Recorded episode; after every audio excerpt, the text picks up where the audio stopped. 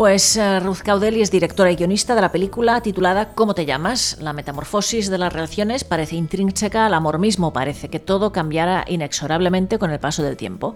Y ¿Cómo te llamas? busca dar prueba de este proceso a veces doloroso, siempre humano. Eva y Candela son dos mujeres que se encuentran mientras buscan un sueño en común. Este anhelo que al principio las une y crea entre ellas una relación maravillosa, llena de amor, pasión y seducción, las acabará separando lentamente. Con el cine como contexto, ¿Cómo te llamas? teje la historia de ambas a través de la vida en pareja y la cotidianidad de la misma. El pase de los años y el desgaste de la ilusión desdibujarán los cimientos de su relación.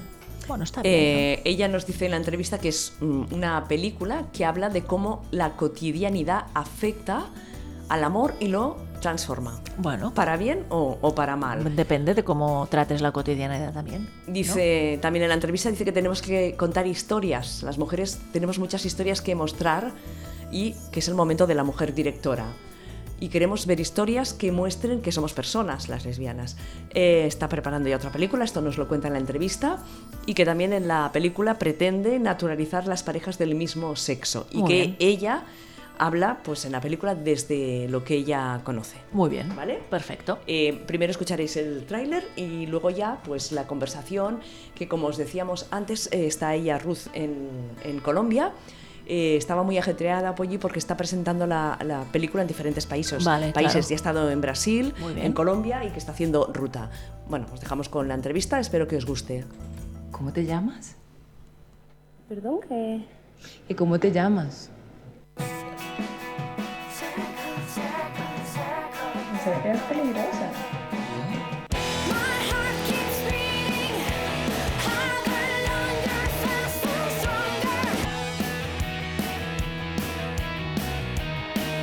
Candela, ¿qué siente usted al ver que su protagonista es tan galardonada en este renombrado festival? Eddie mantiene montada en un avión como, toda una diva.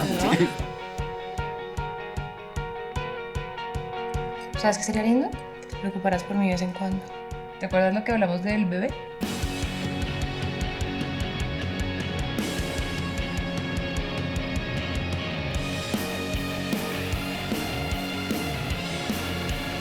Ande, ¿qué pasa? ¿Cuál es el problema? ¿No confías en mí o qué? Yo no me puedo ir a España otra vez, Migue. No será por la hora, ¿no? Chiquita, ¿sorpresa? Si quiero contar algo, debo llenarme de muchas experiencias primero. Acá se puede hacer lo que tú quieras. ¿Con quién, Candela? ¿Con quién? ¿Cómo te llamas? Perdón, ¿qué? ¿Y cómo te llamas? Yo llegué al cine eh, bueno, realmente es que no me, planteo cómo llega al cine, es que creo que el cine llegó a mí desde chiquita. Eh, estuve interesada en, o sea, me apasionaba el cine, eh, consumía todas las películas que, que podía desde, desde que tengo uso de razón y, y, creo que fue como un proceso muy, muy natural. O sea, recuerdo ah, haber ido al cine cuando era muy pequeña y, y ahí haberme enamorado y saber que, era lo que me quería a lo que me quería dedicar desde que recuerdo vi Jurassic Park en, en, en cine ese fue como mi, mi detonante para decir yo, yo quiero, quiero hacer eso eh, me marché de, me fui de España a, hasta Colombia porque pues por, por la misma razón que, que, creo que muchos españoles de, de, mi generación y fue por el tema de la crisis y uh, por cómo me estaba afectando laboralmente, pues porque aunque yo sí tenía trabajo sentía que, que, profesionalmente había llegado como a un techo y necesitaba explorar. Colombia pues me, me habían comentado que estaba ofreciendo muchas posibilidades a nivel cinematográfico y, uh, y pues por eso decidí, decidí venirme. Eh, lo que más me gusta de hacer cine eh, y por qué elegí el cine y no otra profesión, es que me encanta contar historias, me, me gusta explorar partes de mí que, que, uh, que a veces ni siquiera sé que, que tengo y, y, es poder, uh, poder emocionar a la gente, poder hacer que sientan algo, sea bueno o malo, pero que sientan, que sientan algo. No es más, allá, es, es más allá de que les guste o no les guste, sino es poder emocionar a la gente, hacerles sentir y eso me, me, me, me produce algo que no puedo describir, la verdad. ¿Cómo te llamas? Perdón, ¿qué? ¿Y cómo te llamas? pues y creo que, que elegí el cine por, por, por, lo mismo que estaba comentando, porque pues era, una, era como una elección casi natural, porque era, solo me veía contando historias, desde, desde chiquita estoy escribiendo, eh, tratando de contar historias, y si no hubiera sido profesor, eh, directora de cine, no sé, la verdad, no sé. Eh, eh, no, no, no, no, me lo he planteado porque no, no me gusta plantearme eh, qué hubiese sido de, o sea, pues lo que pasó, para mí lo que pasó, pasó y hay que como que, que trabajar con eso. Entonces, no sé, pues soy profesora también a la par que directora, entonces pues creo que, que, que ya, no sé, no, no me gusta plantearme eh, esa pregunta. ¿Cómo te llamas? Perdón, ¿qué? ¿Y cómo te llamas? ¿Cómo te llamas? Trata el amor entre dos mujeres, pero su intención eh, como película es la de naturalizar las parejas del mismo sexo, es decir, mm, queríamos desetiquetar las, la, las parejas, pues porque creemos que una pareja es, es una pareja, no importa quién la, quién la conforme, sino que lo que importa es cómo se aman, cómo, se, cómo, cómo pelean, cómo ríen, cómo lloran. Entonces, por lo tanto, eh, ¿cómo te llamas? En este caso son dos mujeres porque yo hablo de lo que conozco y en este momento la, mi, mi realidad es que, convivo con, con, una mujer, entonces pues hablo desde, desde lo que desde lo que yo conozco, pero creo que es una historia universal y, eh, y con la recepción que hemos tenido de la, mm, con, las, con la película, muchos espectadores eh, heterosexuales, eh, hombres, se han sentido identificados con, con, ella y eso creo que era lo que, lo que queríamos lograr con la, con la película. ¿Cómo te llamas? No es, no es una historia de amor, eh, obviamente hay mucho amor, uh, mucho amor en ella desde, de, desde la historia misma hasta cómo se hizo, pero realmente lo que nos planteamos con la película era trabajar ese momento en que el amor empieza a desgastarse y um, ese momento en que se desdibuja la, la otra persona.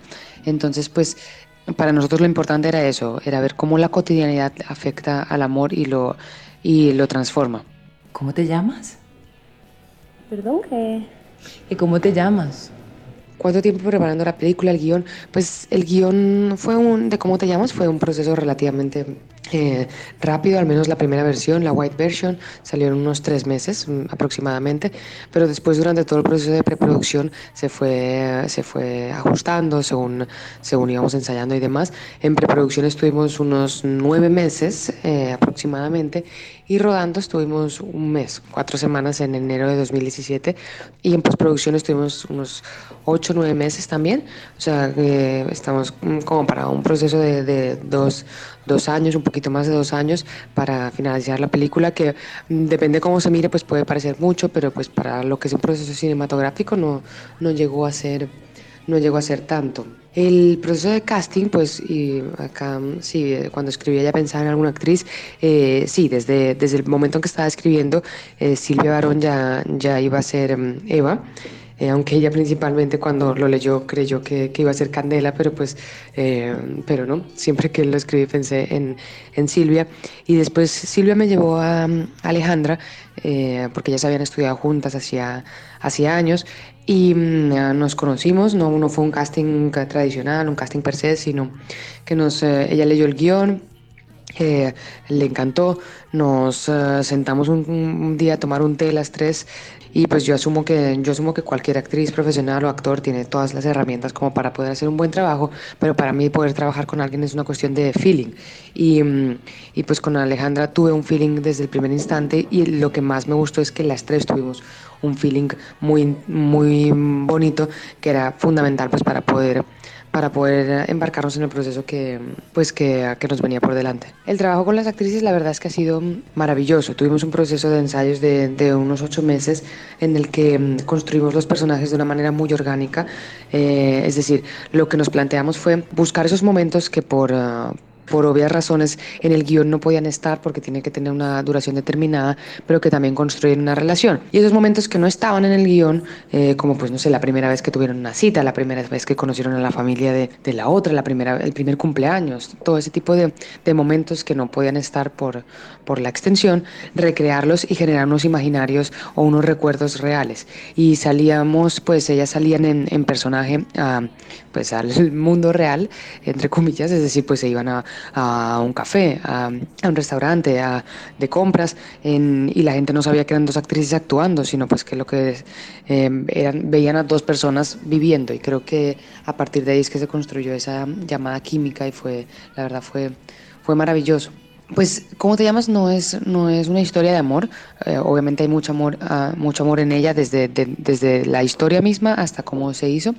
Pero um, realmente lo que nos planteamos con la película era trabajar ese momento en que el amor empieza a desgastarse y um, ese momento en que se desdibuja la, la otra persona.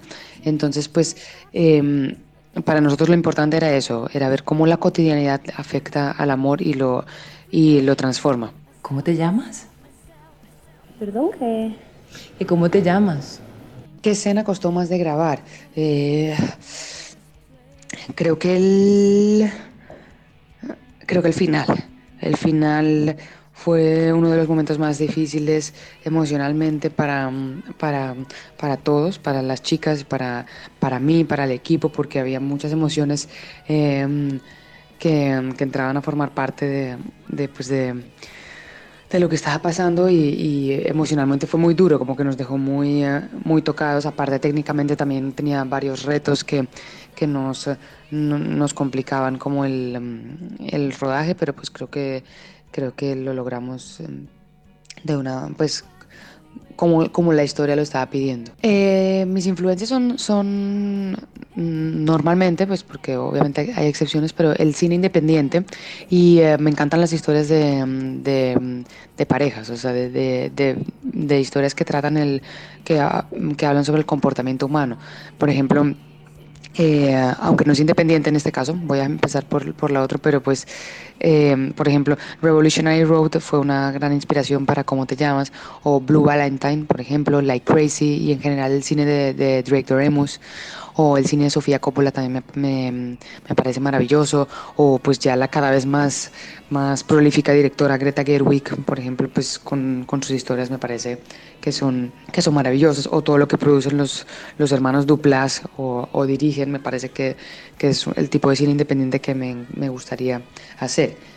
Y como veo el cine hecho por mujeres y el cine con historias lésbicas, pues creo que, creo que cada vez hay más historias dirigidas por mujeres, también hay cada vez más historias eh, protagonizadas por mujeres y también más historias lésbicas, pero todavía hay mucho por hacer. Eh, si, uh, si realmente nos vamos a las cifras, eh, todavía llega, son, a pesar de, del momento eh, histórico en el que estamos, todavía esas cifras son escandalosas y, y, da, y, dan vergüenza. Creo que tenemos que contar más historias, que las mujeres tenemos que contar más historias, tenemos que dejar el miedo atrás y sean las historias que sean. Pueden ser lésbicas, como no, pero las mujeres tienen que salir y encontrar su voz no, ni siquiera encontrarla porque es que ya la tienen, sino que tienen que, que mostrar que tenemos muchas historias por contar eh, y que las podemos contar eh, igual o mejor que cualquier, que cualquier hombre. Entonces creo que es el momento de la mujer directora. ¿Cómo te llamas? Perdón, ¿qué? ¿Y cómo te llamas? Eh, por supuesto que, hacen falta eh, películas que muestren nuestras realidades. Eh, las parejas del mismo sexo todavía hay muchos, hay muchos tabúes y, muchos mitos alrededor de, de cómo somos este, estas parejas y creo que hay que romper con esos tabúes. También creo que hay que dar un paso más allá en, en las películas que tratan temática LGBTI porque ya, ya hemos visto en muchas ocasiones cómo es eh, salir del closet, cómo es eh, de difícil encontrarse a uno mismo y está, está muy bien, hace falta que sigan haciéndose estas películas porque hay gente que realmente está sufriendo lo está pasando mal, pero hay gente que ya estamos en otra posición y también queremos vernos representadas, queremos ver eh, historias que, que, nos, que nos muestren que somos personas y creo que eso es lo que hay que buscar. En Colombia, pues creo que, que queda mucho por hacer. Eh, que, que, todo esto que estaba comentando se, se extiende a, a, a, Colombia y a la visibilidad de las parejas lésbicas, pero creo que en, creo que en general en, en toda eh, Iberoamérica es, es, una cuestión que todavía tenemos que, que, trabajar bastante y es visibilizar desde, desde la naturalización. En España, eh, sobre el tema de si va a llegar a los cines, eso pues es, es una respuesta que todavía no, no, puedo dar, esto depende de muchos factores que, que se escapan como a, a, a mi voluntad, esto pues eh, la película ya trasciende como a otros niveles, hay un agente de ventas, hay un circuito diseñado para ella. En este momento eso no, no lo podemos saber a ciencia cierta. Lo que sí es muy seguro es que vamos a seguir estando en, en muchos otros festivales para que la gente pues pueda pueda verla. Los comentarios que nos están llegando de, de los diferentes países, de creo que de los ya son los cinco continentes en donde hemos estrenado ¿Cómo te llamas? Son, la verdad, son maravillosos. Por ejemplo, en este mismo momento estamos en, en Brasil, en el Festival Mix Brasil, y ayer tuvimos una proyección de la película y fue, fue maravillosa, fue muy, muy muy bonita. La gente está, está sintiendo la película desde muchas maneras, que repito, no es que les guste o no les guste, sino es como que les está haciendo sentir, se están viendo reflejadas y reflejados en, en la película y eso para mí es, es, lo, más, es lo más importante. Hemos tenido comentarios muy, muy bonitos, nunca había esperado como este recibimiento. Después de cómo te llamas, ¿Qué viene? Pues viene Segunda Estrella a la Derecha, que es mi segundo largometraje como directora, que ya se rodó, está, está finalizándose la postproducción y que esperamos, ojalá, porque también esto depende de muchas otras cosas, eh, poder estrenar el próximo año. Es, es una historia muy, muy, muy divertida, y a la vez es muy, muy contemporánea, es de una actriz bisexual treintañera que está tratando como de, de ubicarse en este mundo millennial que para el que para muchas y muchos es, es tan complejo, especialmente si nos dedicamos a, al arte. Entonces, eh, esperemos que, que, ya finalizar en unas pocas semanas la película y poder estrenarla el próximo año.